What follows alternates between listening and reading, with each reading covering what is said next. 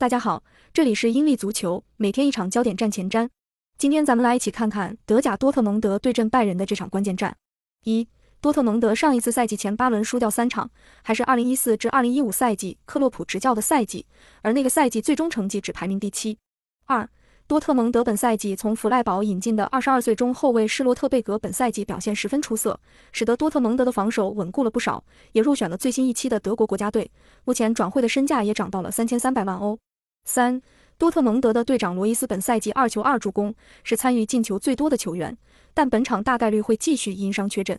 不过防线上面曾效力过拜仁的胡梅尔斯本场有望复出。四拜仁的小将穆夏拉本赛季德甲五球三助攻，是队内参与进球最多的球员，进球数比队内第二多的马内多一球，助攻则和穆勒并列队内最多。五拜仁本场比赛三大主力基米希、穆勒和科芒都出战成疑。其中，基米希和穆勒是因为新冠阳性缺席了周中欧冠，科芒则是因伤缺席了最近五场各项赛事。六，拜仁中卫埃尔南德斯连续三场各项赛事缺阵，新援德里赫特近期逐渐坐稳主力，